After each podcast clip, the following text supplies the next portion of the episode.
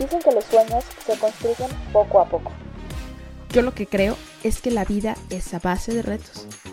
Bienvenido y bienvenida a Más allá del reto, el podcast donde juntos inspiraremos comunicando. Con temas de liderazgo, emprendimiento, comunicación, entrevistas y muchísimo más.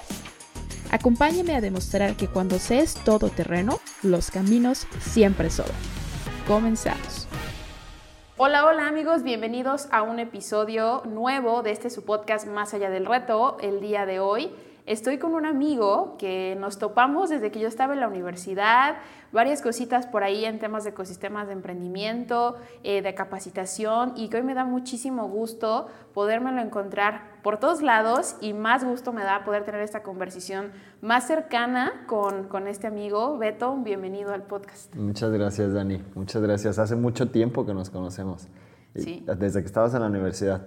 Creerán que soy muy grande, no soy tan grande, pero, pero ya le llevo unos añitos a Dani, pero muchas gracias por tenerme aquí. No, pues un placer, Qué amigo. chido. Sabes que, que admiro mucho lo que haces, o sea, me Gracias. encanta como toda esta parte que generas de impacto con las personas. Y independientemente de eso, pues te considero un buen amigo y creo que a los amigos son los que disfruto más a veces entrevistar, porque cool. termino conociendo cosas que a veces nunca hacía en mi vida, ¿no? Entonces, sí. primeramente, pues en todos los episodios normalmente me encanta como preguntarle a las personas quiénes son y qué se define o qué define a esa persona para que los que nos están escuchando o viendo pues puedan como sentirse un poquito en confianza. Entonces, ¿quién es Beto y qué define Beto? Preguntas que me van a llevar a una crisis existencial seguramente y a irme a, a terapia con mi psicóloga. Pero fíjate que es interesante que me hagas esta pregunta como ahorita, Ajá. porque justamente, y las personas que vean tu podcast eh, y más en nuestra generación lo sabrán, pues las personas, los millennials, hemos tenido como que construirnos poco a poco, ¿no? Como que hemos tenido tantas crisis durante nuestras vidas que ha llegado un momento en el que tuvimos que definir muy bien quiénes somos. Entonces, me costó tiempo saber quién era Beto y que me hicieran esa pregunta y poderla responder. Entonces, tengo 31 años, eh, soy, soy, creo que todavía soy joven, pero pues Beto es, eh, primero que nada, una, una persona que tiene como propósito de vida el tratar de ayudar a las personas que están alrededor de él. Eh, también ser una persona que siempre haga o que lo que esté haciendo vaya de acuerdo a las convicciones que, que tengo. Eh, afortunadamente hasta el día de hoy, eh, a mis 31 años de edad, nunca he hecho nada que vaya en contra de lo que yo considero que forme parte de como mi esencia de lo que es Beto. Creo que hasta ahorita todo lo que he hecho ha sido porque he querido hacerlo, porque estoy de acuerdo con lo que estoy haciendo y porque creo que es muy importante para, para mí en lo personal poder hacer eso, ¿no?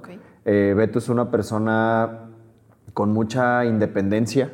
Eh, Beto no, no, no le gusta como estar eh, como atado a algo que no le permita como Moverse. moverse o sobresalir o volar hasta cierto punto, ¿no? Tengo hasta un tatuaje aquí que en código Morse dice libertad. Ok, Entonces, interesante. Sí, ahí está, está como, como ese, ese- esa, esa cuestión. Y, ¿Y qué define a Beto? Yo creo que soy una persona muy estructurada, que tengo como palabras que definen, ¿no? La primera y con la que me baso yo siempre es el respeto. Eh, me encanta y creo que algo muy importante para todas las personas es que nos respetemos. Puede ser que no nos guste cómo se comporta una persona, pero debemos de entender, ¿no? O comprender por qué se comporta de esa manera o por qué las cosas están así y siempre respetar las opiniones y, y lo que una persona cree, ¿no? Eh, lo dije ya antes, también soy una persona muy independiente que valora mucho la libertad. La libertad desde un concepto no de que voy a hacer lo que quiera hacer, Claro, sino claro. de un concepto de poder tener como esta libertad económica, financiera, de movilidad, eh, Tiempo, etcétera, tiempo, ¿no? O sea, claro. como todo eso, como el yo poder, me la vivo trabajando, pero yo decido vivirla trabajando, Claro. ¿no? Entonces es una libertad que yo puedo tomarme en decir, pues si me gusta trabajar, me voy a vivir trabajando, ¿no? Sí. Entonces es eso y también eh, creo que pues soy una persona que creo que doy confianza. Ok. O sea, creo que mis amigos, tú que te Sí. considero parte de mis amigos, pues siento que tenemos como confianza de podernos pues platicar cosas o que de repente eh, o sea, me platican hasta temas personales que a lo mejor con otras personas no. Entonces, Sí. creo que doy como esa confianza y me gusta mucho. O sea, me gusta mucho. Soy muy chambeador. Me consta eso. Soy muy, muy trabajador. A veces hasta creo que tengo un cierto problema de workaholic. pero pero es, es lo que hablaba de la libertad. Claro. O sea, yo decido hacer eso eh, y, lo, y lo hago de una, de un, de desde algo que sale de mi corazón y con mucho cariño todo mi trabajo que hago. ¿no? Sí, yo creo que esa parte, como dices, creo que tengo un problema de ser workaholic. Creo que muchas veces dependes del punto que lo veas, ¿no? Claro. Hay gente que dice, soy workaholic, que me está afectando, pero a lo mejor siente que está mal porque no disfruta lo que está haciendo Claro. y lo ve como una carga. Pero creo que en tu caso lo disfrutas tanto y haces Sí. lo que te gusta y conectas con tantas personas que para ti es como, pues me da lo mismo estar viendo una serie que estar aquí en este evento con todas estas personas, ¿no? Porque Claro. sientes, te sientes completo, te sientes lleno. Entonces yo no creo que estés mal, más bien creo que es tu manera de ser feliz y de vivir la vida, ¿no? Sí, aparte soy hiperactivo. Entonces no puedo estar yo sin, sin hacer algo. O sea, y si estoy sin hacer algo, literal estoy haciendo nada. O sea, echado en mi cama, descansando, dormido o, o viendo alguna serie o algo así. Hasta, fíjate cómo, cómo soy, que como a mi gente más cercana les da mucha risa porque les digo que cuando yo me acuesto en mi cama o en mi sillón o en mi casa a ver algo, es porque tengo que ver algo que sea de que trash TV, Literalmente. O sea, reality TV o algo que deje que mi cerebro no piense. Ok. O sea, porque mi cerebro está como revolucionando todo el tiempo y si veo algo que, que me mantiene como pensante o algo así, no descanso. Entonces yo tengo que estar viendo de que o reality TV o las Kardashian o lo que sea de televisión basura, de televisión abierta o algo así, para que mi cerebro esté descansando. Entonces esos son mis pasatiempos. O sea, imagino que si Beto ve, no sé, una serie de negocios o algo así, de la nada se para y agarra, se agarra escribiendo me nuevas canso. ideas y así. O sea, me canso, güey. Me canso y empiezo yo como a estar, a estar bajando cosas y ya de repente empiezo a, a querer hacer algo y sí, o sea, me cansa. No es que no las vea, sí las veo. Claro. O sea, de hecho, es todo, lo ¿no? que más me gusta, ¿no? Pero también necesito como, y justo en este descubrimiento de quién era Beto me di cuenta que pues mi cerebro no descansa, o sea que mi cerebro está como continuamente pensando en cosas nuevas que hacer y me di cuenta que una forma de yo como apagarlo es ver cosas que sean tontas. O sea, que no tengan como mucho, o a lo mejor no tontos, sino que no tengan como mucha trascendencia en... Para ti. Para mí, exacto, Claro. ¿no? Entonces, soy fan, fan, fan, fan del reality TV. O sea, pero fan, fan. O sea, que me he visto todo casi. Excelente. Ahorita justo al inicio, cuando te hice la pregunta de quién es Beto, qué lo define, me decías, fíjate que fue algo que me costó construir, que Sí. estuve como pensando, armando, conectando las piezas, y justo me lleva a la pregunta de qué desafíos, por ejemplo, enfrentaste, porque creo que esto es algo bien importante. Muchos piensan a veces que llegas a cierta edad y ya tienes todo claro, todo definido, el camino que vas a seguir, ya sé quién soy y de aquí para adelante, ¿no? Claro. Y creo que es bien importante eso que mencionaste porque muchos chavos deben de, de tomarlo en cuenta. O sea, decir, Sí. a ver, espérame, no pasa nada que estés como que tal vez estudiando la carrera y sepas más o menos a dónde te quieres ir, pero que no está mal también estar un poco perdido. Entonces, ¿qué Claro. desafíos enfrentó Beto como para llegar a saber quién es el Beto que ahorita está siguiendo ese camino? Ya. Eh, fíjate que es. A ver, creo que he sido, y, y voy a decirlo así abiertamente, creo que he sido una persona muy privilegiada en mi vida. O sea, creo que. Creo que. eh, lo que voy a contar como los desafíos eh, son desafíos propios. Ok. ¿no? Hay mucha gente que vive situaciones mucho más complicadas de las que yo he vivido, ¿no? Y, y- y- y creo que es importante desde un inicio como darnos cuenta de los privilegios que hemos tenido durante nuestra vida y que esos desafíos nos han construido, pero aún así hay mucha gente que vive en, un- en otras situaciones mucho más complicadas que las nosotros, ¿no? Claro. Eh, no sé, pues el, el desafío más grande que, que a lo mejor me fue formando desde la etapa de la adolescencia fue que eh, a mis 15 años tuvimos que emigrar de, de México hacia Estados Unidos, precisamente por temas económicos en mi familia. Eh, había un tema económico muy complicado aquí en, en México, en la familia en ese momento. Eh, a mi mamá le ofrecen, o, o le sale la oportunidad de podernos ir a Estados Unidos, nos vamos a Estados Unidos a vivir. Entonces, pues fue como el primer desafío el llegar a un lugar en el que no conoces, el que no tienes amigos, a la edad que yo tenía, que eran 15 años, sí es mucho más fácil adaptarte, Sí. pero también es la edad en la que estás, o sea, tienes ya un grupo de Sí, justo. soporte, o sea, tienes a tus amigos bien formados, ya llevas toda la primaria, la Sí, secundaria. adaptarse sí, pero a lo mejor desprenderse de Sí, lo que ya desprenderte de tenías. eso está como complicado, ¿no? Entonces, eso fue como el primer desafío de, de que... Y creo que agradezco a mi mamá que haya decidido como irnos, porque justo fue como el primer paso para formar a ese Beto, ¿no? A ese Beto que te estoy hablando ahorita. Eh, un Beto que veía las cosas ya al estar allá como... Pues una sociedad, Estados Unidos es una sociedad mucho más... eh, como homogénea, te encuentras gente de muchas culturas, de muchos backgrounds, de muchos colores de piel, de mucho, o sea, sabes, es como una cultura mucho más abierta que la cultura que tenemos en, en México. Claro. Eh, me tocó experimentar eso, me tocó llegar a un lugar en el que, a ver, había yo estudiado inglés aquí en México, pero jamás para poder yo mantener una Conversación. conversación al 100% o estar en clase y entender todo lo que decía, ¿no? Entonces me tocó entrar pues, a, la, a a la secundaria en ese momento, eh, convivir con nuevas personas. Afortunadamente me trataron increíble en el lugar en el que yo estaba. Eh, casi, casi me da, me da mucha risa porque llegamos a un lugar en el que en su mayoría eran personas blancas. Eh, entonces yo era la única persona latina en toda mi generación. Ok. Y la generación eran como 270 personas. Entonces era el único latino, perdón, era el único latino que hablaba español. Habían latinos que no hablaban español, Ajá. que habían nacido allá, etcétera, ¿no? Entonces Sí. yo era el único latino mexicano que hablaba español en toda la generación de 260, 270 personas. Entonces, como el adaptarme a eso, creo que fue como el primer desafío o reto que me dio la vida en, en lo que yo recuerdo. De niño puede haber más cosas, pero en lo que Claro. yo recuerdo fue eso.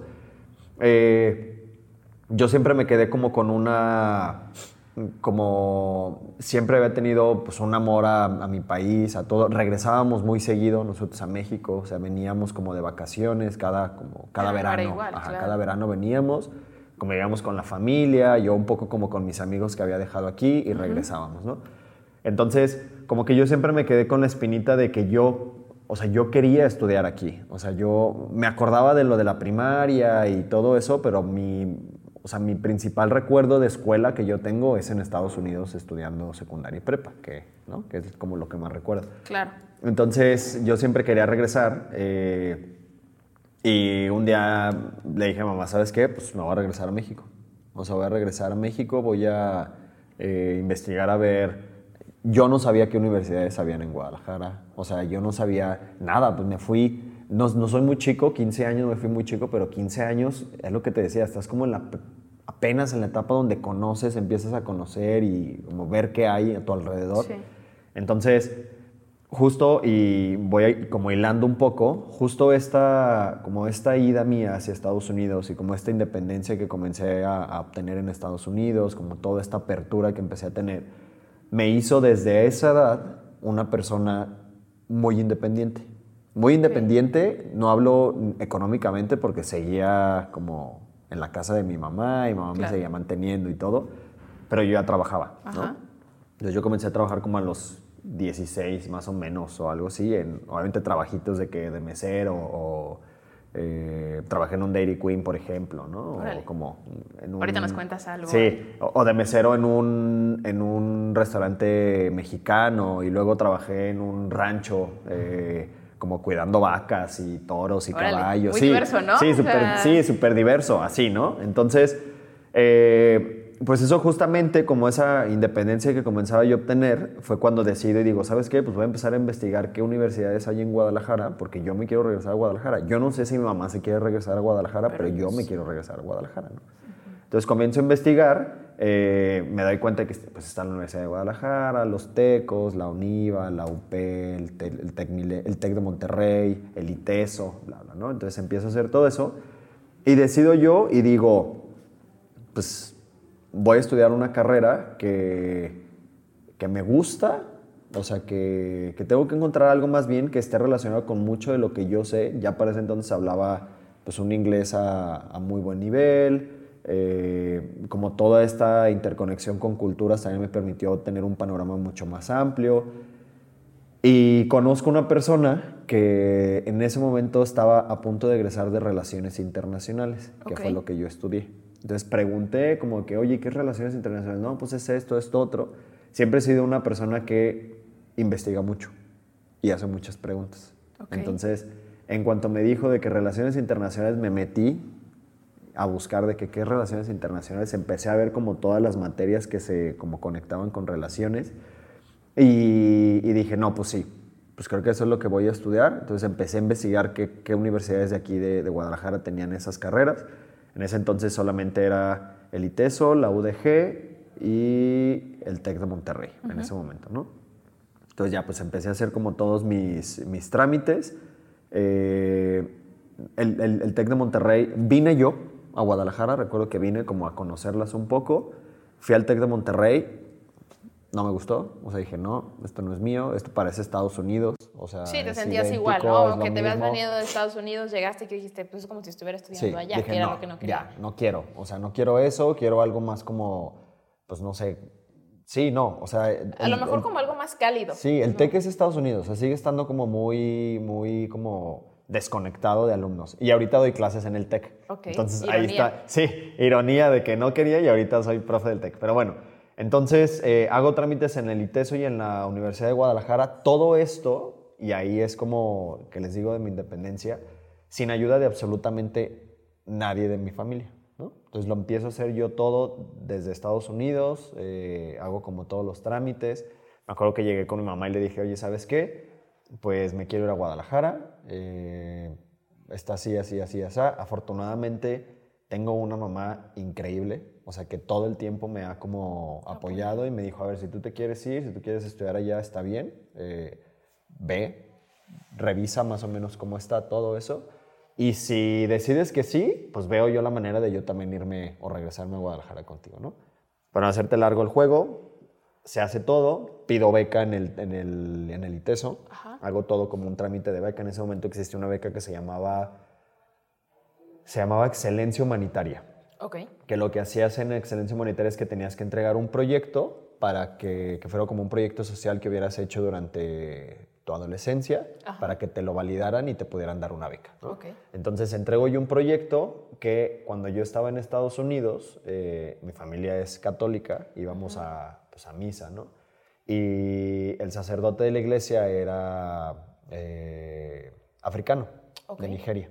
Entonces el único idioma que hablaba era inglés. ¿no? O sea, era su idioma. Entonces, el resto de la población latina que estaba en ese, como en ese pueblo en el que vivíamos nosotros, la mayoría de gente no hablaba inglés. Entonces, yo me paraba y yo traducía Ok, las misas. Entonces, yo me paraba a un lado del sacerdote y todo lo que él decía, pues yo lo, lo- lo traducía a, a español y lo que la gente como quería contestar, yo lo traducía en inglés al, al sacerdote. Entonces, yo, todo su sermón, homilía, no sé, ya no recuerdo cómo se llama, yo lo traducía, ¿no?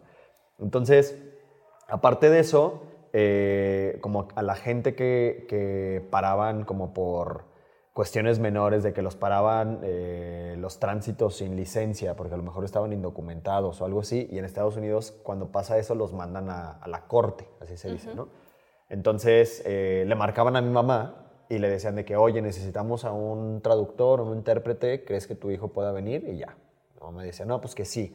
Como también como por ayudar a la gente que estaba allá, ¿no? Claro. Me acuerdo la primera vez que, me, que mi mamá me, me fue a la escuela por mí, me dijo, oye, pasa esto, esto, otro, es tal persona, ¿le puedes ayudar? No, pues que sí, mamá. Entonces, ah, pues vamos, ¿no? Mi mamá me llevaba a la corte, tenía yo, ¿qué? 16 años, 16 años y medio aproximadamente, y yo me paraba enfrente del juez de que a estarle traduciendo a la persona que habían como parado porque no tenía licencia y de regreso, ¿no?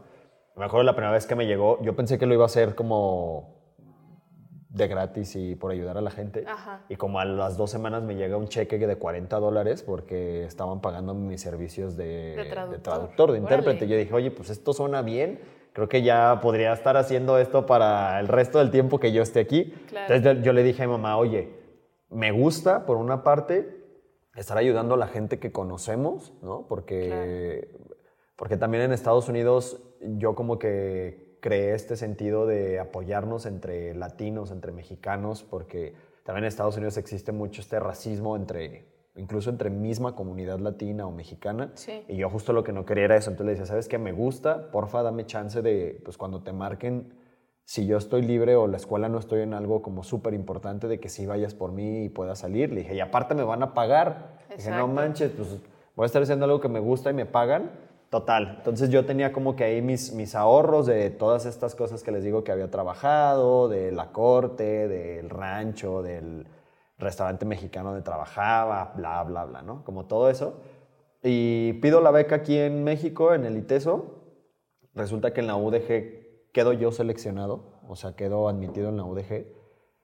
Pero yo tenía la espinita del ITESO porque cuando yo fui al ITESO, yo quedé enamorado del ITESO. O sea, yo dije, esto sí quiero yo. O sea, a mí sí me gusta esto, ¿no? Entonces, me acuerdo que mi mamá me decía, ya te aceptaron en la UDG, ya el ITESO no te va a hablar, ya quédate ahí, ya acepta, ya, o sea, entrega Toma la todo, oportunidad toma la llegó, ¿no? oportunidad, la, la UDG es súper buena, no sé qué, bla, bla, ¿no? Y yo dije, está bien, ya.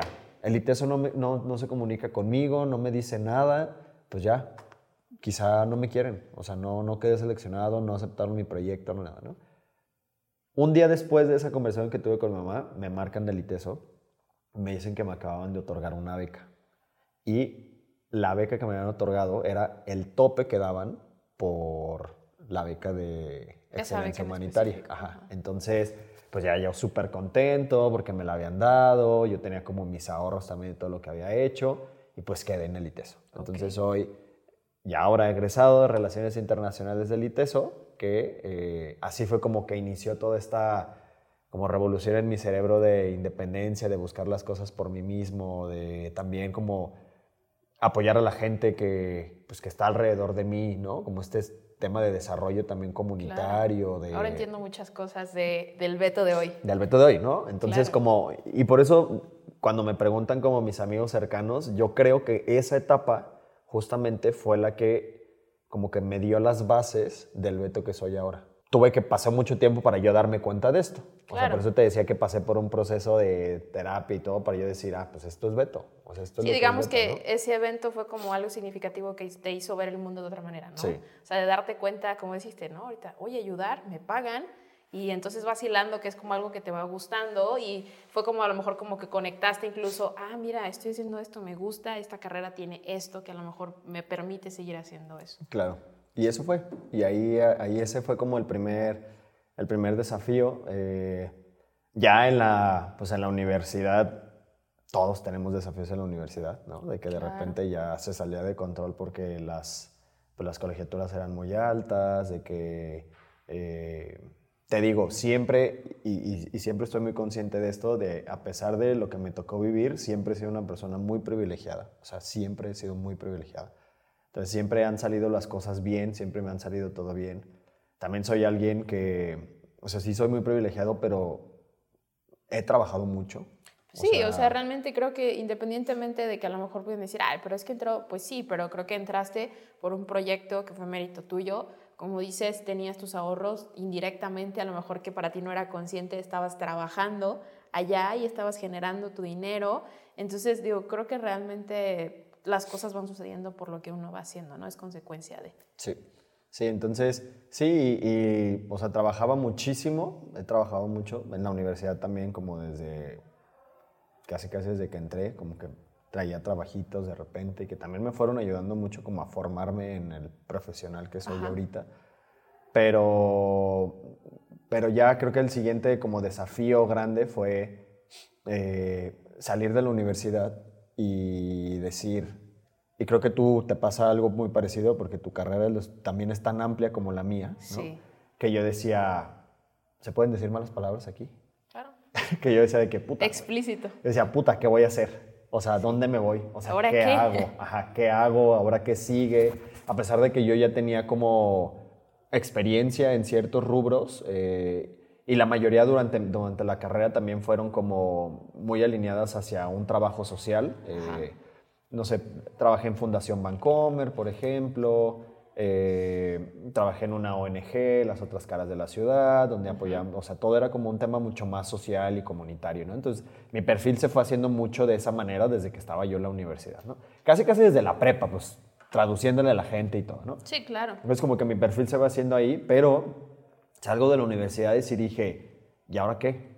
¿No? Y La pregunta que, todos, ¿no? Todos nos hacemos eso, Sí, ¿no? claro, ¿y todos, todas, todos nos hacemos eso. Creo que al salir de la universidad, aparte, estamos en un, o sea, en, en países latinoamericanos o incluso en Estados Unidos donde a los 18 años decidir lo que quieres hacer está complicado, está cabrón. O sea, a los 18 años dices, espérenme. O sea, Sí. todavía ni siquiera sé quién soy, todavía no me doy cuenta qué es lo que quiero, hacia dónde voy. Y a los 18 años ya tener que decir, pues voy a estudiar esto, Y a está esto me como... voy a dedicar. Sí, ¿Y a justo. esto me voy a dedicar?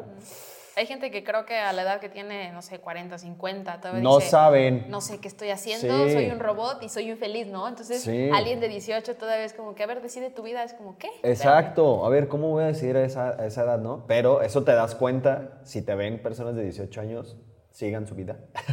Sí. Eso te das cuenta hasta que ya estás más grande y dices, ah, no, pues no, a los 18 años no puedes elegir eso. Por ejemplo, en Israel, por ejemplo, la gente no decide a los 18 años qué estudiar. O sea, tampoco es que quiera que tengamos el modelo de Israel, pero a los 18 años cuando salen de, de la preparatoria, en Israel es, es obligatorio que hagan servicio militar, entonces hacen servicio militar, regresan y hasta los 22, 23 años es que inician la universidad. ¿no? Ok.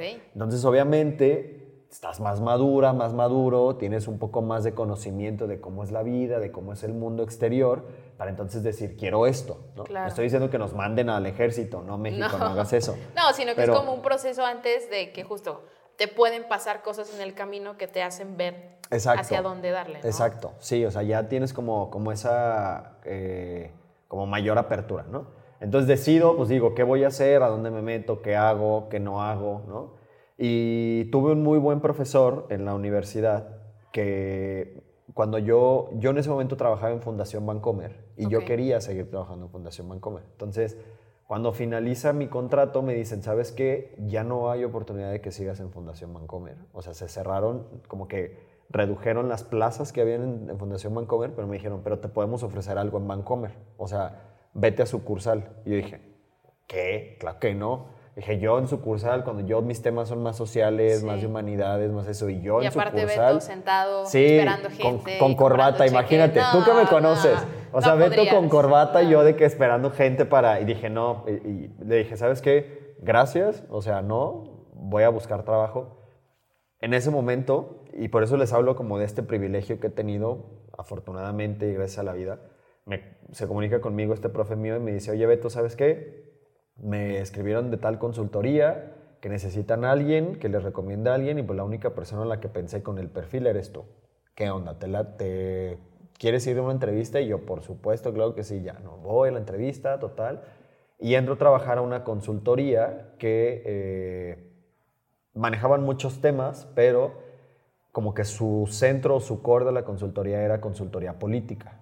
Ok. Entonces, eh, comienzo yo a trabajar ahí, eh, me dan como temas políticos, pero a la par también, como siempre mis temas han sido, como les he dicho, más sociales, más comunitarios, también me daban como otros temas que no eran plenamente políticos, sino más como de trabajo de, en comunidad o ir a calle o trabajo de, de socialización de ciertos proyectos, bla, bla, bla, ¿no? También un poco Sí. como por mi perfil. Entonces entro ahí y creo yo que fue una gran escuela, o sea, para mí, porque en una consultoría tienes muchos clientes al mismo tiempo, Diversidad.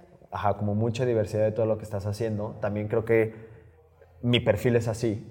Entonces, el que mi cerebro todo el tiempo esté como revolucionado, también como que se adecuaba muy bien a, a los parámetros que teníamos en esa consultoría de que, oye, pues tales días vas a ver esto, tales días esto, esto, esto, esto, esto. Entonces, yo en ese momento traía, no sé, hubo un momento donde traía seis clientes a la vez y todos eran diferentes, ¿no? Uno de ellos político, otro socialización. Creo que me tocó hacer hasta algo relacionado con bebidas espirituosas y o sea, como sí, como muchas cosas así, ¿no? Entonces tenía que estar yo continuamente investigando para saber hacia dónde llevaba cada uno de los, de los proyectos, ¿no? Con una persona que nos guiaba, obviamente, que era como nuestro jefe directo que nos decía hacia Sí. dónde, como hacia dónde irnos. Pues ahí el reto era, o el desafío era más como el poderme adaptar como a esta nueva vida ya no estudiantil, sino ya la vida de la godineada, ¿no? Ya. O sea, de la persona que ya está trabajando por para comer. Entonces, eh, durante todo el tiempo que yo estuve en el ITESO tenía una beca, pero también tenía un crédito educativo, que entonces que, tenía que pagar saliendo de la universidad. Entonces, cuando salgo, salgo yo a la universidad, a mí me dice mi mamá, ¿sabes qué? Pues yo ya te ayudé como con la parte que teníamos que pagar durante el ITESO, porque era una beca, pagábamos algo, algo mientras que yo estudiaba y el resto era para crédito después, ¿no? Entonces entre mi mamá y yo pagábamos, yo con mis chambas, ella como con pues, su trabajo, ¿no? Me dijo, pero ahorita ya, o sea, Es tu tiempo. ya es tu tiempo. O sea, ya tú pagas, ya tú haz todo, ¿no? Otra vez, regresó a que mi mamá siempre ha sido pues, muy buena. Entonces me dijo, ¿sabes qué? Pues puedes seguir viviendo aquí, no te voy a, o sea, no pagues nada, no renta, no comida, no nada, pero ya tus gastos personales pues son tuyos, ¿no? O sea, Claro. todo. De que la escuela... Pero ahorita que dices eso, o sea, creo que es muy, muy valioso que digas, este, siempre desde el privilegio, estudié aquí, me apoyaron y todo, pero creo que también tiene una parte importante, o Sí. sea, hay muchos chavos que a lo mejor sus papás los apoyan para estudiar en X escuela y cero aprovechan, aunque están en privilegio, ¿no? Y son gente que a lo mejor muchas veces, a pesar del entorno en el que viven, del apoyo que tienen de sus papás, de la escuela en la que están, no la aprovechan. Entonces creo que hay mucho, no depende de si estás en el privilegio o te costó trabajo, creo que depende mucho de la persona Sí. y, y, pues, o sea, Beto, si tú no hubieras querido, no lo hubieras aprovechado, Sí, ¿sabes? sí, sí, sí, también, Realmente. también es eso y mucho como la personalidad de cada uno. ¿no? Claro. Entonces, pues ya ahí también a la edad que, que, que, pues que tienes cuando sales de la universidad, también como que todo el mundo se te viene encima y dices, "Puta, güey, voy a poder pagar todo este dinero, ¿cómo le voy a hacer? Si voy a hacerlo, me están pagando tanto, en ese momento pagaban nada, o sea, los sueldos estaban terribles, si ahorita están horribles, en ese momento estaban horribles, o sea, era mal, entonces yo decía, pues, ah, pues sí, ¿no? Tenía que sacarla, entonces tenía que, pues yo pagarme pues la escuela, como el crédito que yo tenía, pero también mis gastos personales, si quería salir, si no quería salir, eh, los camiones para llegar a la chamba, ¿no? O sea, como... Todos tus como gastos todos para mis vivir, gastos para, para vivir, ¿no? Siempre, siempre, siempre, considerando en que pues mi familia, mi mamá siempre me apoyó bastante, ¿no? Y yo no daba ni un solo quinto en la casa, o sea, nada, ¿no? Entonces, pues eso también como que fue formando mucho al, al responsable. Y justo ahorita como escuchando un poquito la parte que tú dices de que sales y no sabes ni qué onda y cómo le hago y todo eso. Hace tiempo grabamos un episodio con mi que decía crecer duele, ¿no? Y justo nos hacíamos la pregunta de, creo que sales en algún punto, empiezas a hacerte adulto y dices, ¿y si no la hago y me convierto en un vago que ahí termina sin hacer nada? Entonces, como retomando y repescando poquitas cosas de la historia que nos acabas de platicar, del proceso de Beto universitario, de Beto chamedor, de Beto que querían convertir en un este, cajero de banco y demás. Sí, ya sé. Hay que, me gustaría cerrar la pincita como que diciendo, ¿qué consejos tú le darías a lo mejor a los chavos que pues ahorita como que dicen, entro aquí, le hago acá, le pico allá, voy bien, en qué momento va a llegar como esta estabilidad profesional para poder entender hacia dónde me quiero ir? Toma mucho tiempo, toma poco tiempo, es paciencia, ¿qué les dirías? Yo creo que todo lo que mencionaste tiene que ver. ¿no? Eh, cuando estamos como más jóvenes, no sé, hablo de los 20, como que queremos todo súper rápido. Aparte, las generaciones en las que estamos, o sea, quienes somos millennials o los centennials o la generación que sigue, estamos acostumbrados a que todo nos lo entreguen así. ¿no? O sea, no, no, no queremos esperar absolutamente nada. Entonces, estamos acostumbrados y creemos que el resto de nuestra vida va a ser así. O sea, que tiene que ser así y que tenemos que decidir así y que tenemos que tener la respuesta así, ¿no? No. O sea, no pasa. Digo, me falta mucho por vivir, espero, pero pues creo que sí es un poco como de vayan a terapia. O sea, creo que es algo bien importante que todos tenemos que tener como muy conscientes nuestra salud mental y emocional, porque creo que eso nos ayuda mucho también a, hacer lo que queremos hacer, ¿no? Y a, y entender mucho quiénes somos y hacia dónde queremos ir. Entonces creo que eso es, eso es bien importante. A lo mejor hay gente que no necesita terapia para darse cuenta de quiénes son. Claro. Yo tuve que pasar por ese proceso y mucho de mi gente muy cercana también tuvo que pasar por eso. Pero sí es mucho de llegarte a conocer, de saber qué quieres tú, hacia dónde quieres ir, de también trabajar mucho. O sea, de verdad, creo que, creo que si es algo que, que les digo yo es, no sé, si, al, si del 100% de las personas que somos en el mundo, yo creo que al 1% les llegan las cosas por suerte. Sí. Al resto del 99 tenemos que chingarle bien fuerte para que nos lleguen las cosas. O sea, tienes que estar buscando las oportunidades. Y digo yo, pues esperarme a hacer el 1%, a ver si en algún momento me cae como la suerte de, de que el 1% sea yo. Claro. No, pues, o sea, también tienes que como, como tener en mente de que si quieres algo, vas a trabajar para obtenerlo, ¿no? O sea, y tienes que trabajarle y a veces vas a sacrificar, a sacrificar que me gustaría cambiar un poco esa palabra porque si estás haciendo lo que te gusta, jamás sacrificas. O sea, si haces lo que te gusta, solo estás poniéndole un granito más para obtener lo que quieres hacer. Entonces, si haces algo que no te gusta, sí es sacrificio.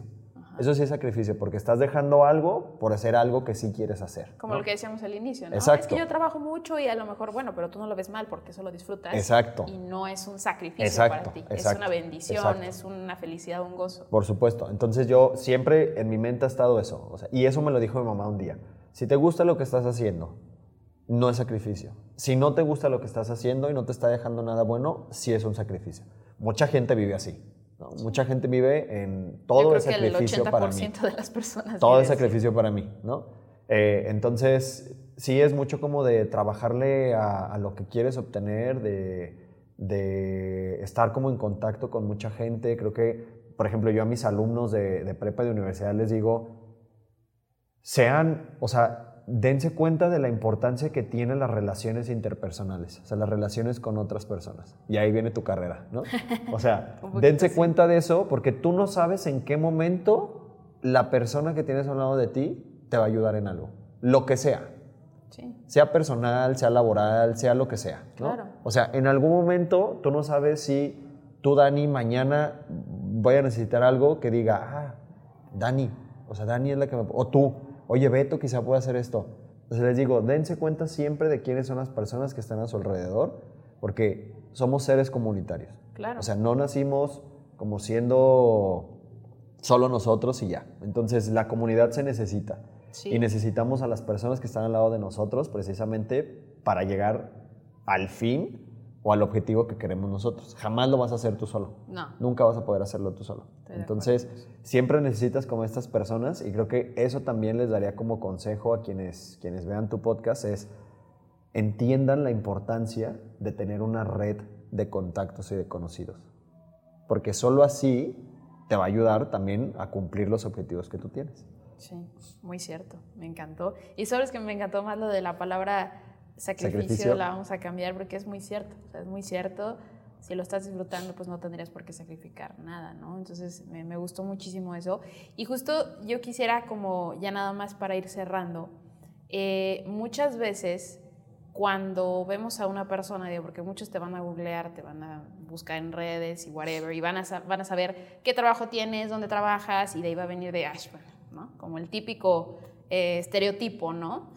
Yo quisiera preguntarte, y entiendo ahorita un poquito por la historia que nos contaste, el por qué estás en donde estás. Muchas veces cuando conocemos a una persona que trabaja en gobierno, pensamos que estuvo porque lo metió el primo, el tío, le dieron el favor, lo que sea.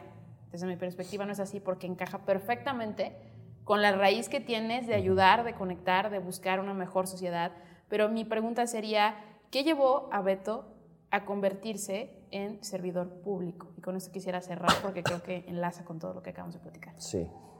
Si nos vamos, hay dos versiones. Una, la romántica, que te puedo decir por qué Beto está aquí, y otra como la más real, ¿no? De, de que está aquí. Y la más real tiene que ver con esta última parte que les comentaba de la red de contactos, ¿no? Eh, cuando yo estoy en la universidad, conozco dentro de la misma carrera en la que estoy, a la persona que me invita a trabajar a gobierno. Entonces es una persona que se le abre una vacante y una vez yo, yo le escribo porque yo ya estaba buscando nuevas oportunidades después de la consultoría. A mí en la consultoría llegó un momento en el que yo ya no veía como más para allá, ¿no? Y ah, como les he contado mi historia de vida, siempre he sido como alguien que busca como seguir creciendo, ¿no? Entonces yo decía, ya aquí ya para ello mi crecimiento, voy a buscarle. Me acuerdo que le escribía a Isaura, que, mm. que era antes la, la, directora del lugar en el que estoy yo, y le dije, oye Isa, fíjate que pues, ya creo que aquí ya llegó mi, pues, mi tiempo, eh, si en algún momento tienes una vacante o algo, lo agradecería mucho para revisar como posibilidades, ¿no? Me contesta Isa, me acuerdo que fue como en octubre más o menos del 2017, más o menos, y me dice, hola Beto, fíjate que ahorita no, pero pues me quedo pendiente, ¿no? Claro. Hasta el siguiente año, una vez recibo un mensaje y me dice, hola Beto, ¿cómo estás? Oye, fíjate que se me liberó una vacante, busco a alguien con tu perfil, o sea, tu perfil así, así, así, así, ¿qué onda? ¿Quieres venir a entrevista? No, pues que sí, ¿no? Entonces vengo, bla, bla, bla. Eh, me quedo con el trabajo, ¿no? Ajá. Inicio aquí en gobierno de Zapopan, eh, me empieza a dar como ciertas actividades Isaura, de repente Isa ve mi perfil, eh, se los cuento también como hablando un poco por Isaura, porque lo hemos platicado ella y yo, somos ya muy amigos ahorita, pero me decía, empecé a ver tu perfil, vi que lo que te tenía yo a ti te quedaba muy corto, o sea, que necesitabas tú todavía más, más, más, por, les digo que soy hiperactivo, es como que todo el tiempo estoy agarrando más cosas. Y, y de repente sale la, la oportunidad de crear un programa para juventudes en el que pudiéramos empezar a crear proyectos que resolvieran problemáticas comunitarias, Creo problemáticas sociales, que fue Sí. donde nos conocimos, que, que resolviéramos esas problemáticas y me dice Isa, pues ¿por qué no, lo aventa- no nos lo aventamos tú y yo? Le dije, órale, pues hay que darle. ¿no? Y le dimos y ahí nace Neurona. ¿no? O sea, Neurona es un programa de innovación social para juventudes de preparatoria y ahora también de universidades como parte del gobierno de Zapopan y ese programa lo creamos Isaura y yo.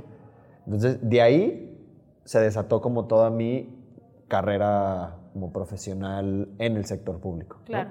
Entonces, eh, Conectó perfecto con lo que conectó te perfecto encantaba. con lo que yo hacía, o sea, que era como un tema comunitario, que era como esta, como muy bien el, el- el querer tramar redes, ¿no? Entre gente, eh, apoyar mucho también a... Ahí inició como un, un tema que yo, no, que yo no lo veía como interesante para mí, pero que ahora es súper interesante, que es esta parte de fomentar la participación juvenil en distintos aspectos, pero también no solo fomentarla, sino apoyar la participación juvenil en los distintos aspectos de la vida social, ¿no? O sea, Claro, que es súper importante que sean tomados en cuenta, pero también que es súper importante que las juventudes hablen.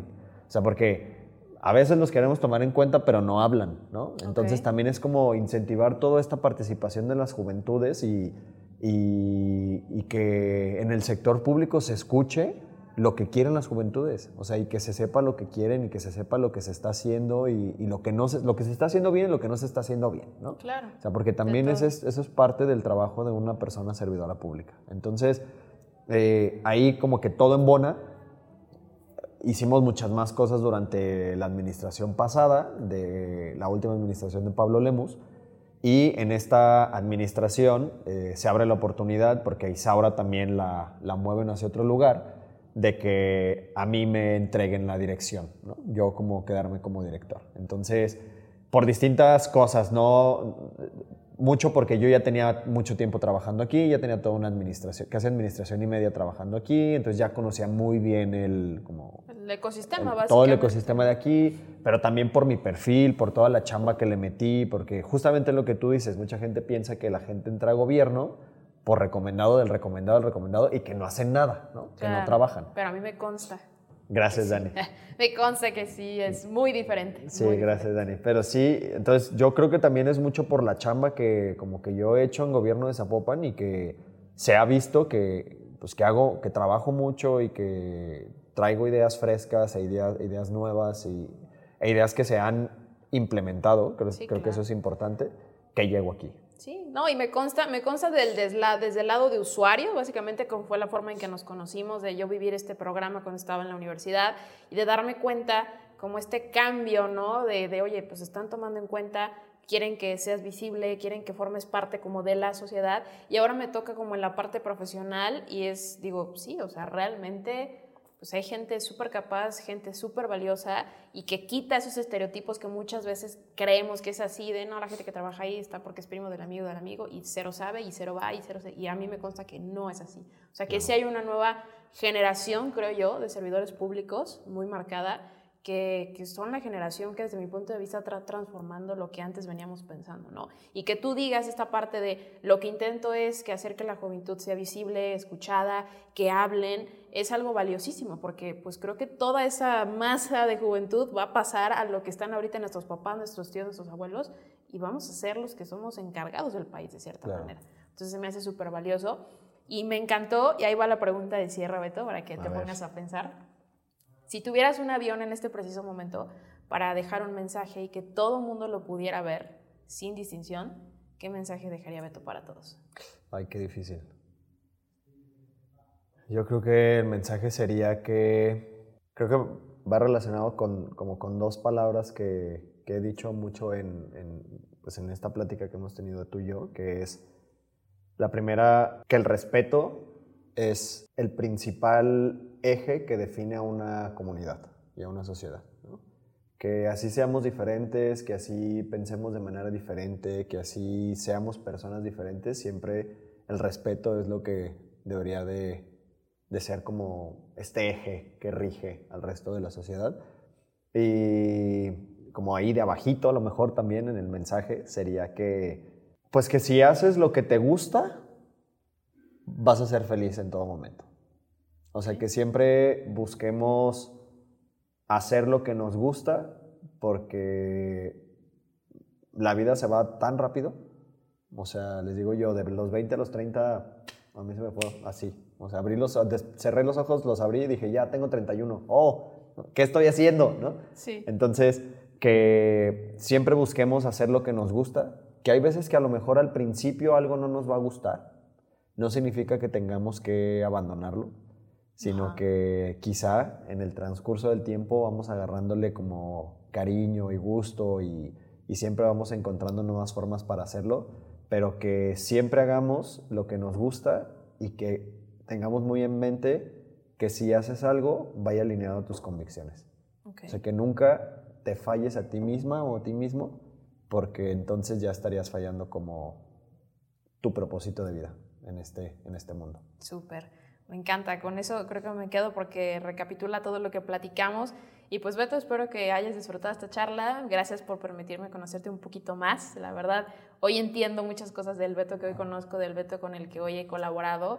Eh, gracias amigo por el espacio, por tu tiempo y espero que hayas disfrutado la charla así tanto como yo. Muchísimo, Ani, muchas gracias. Qué chido. La neta está muy chido el concepto. Gracias. Gracias amigo. Y pues gracias a ti que nos acompañas en este episodio otra vez.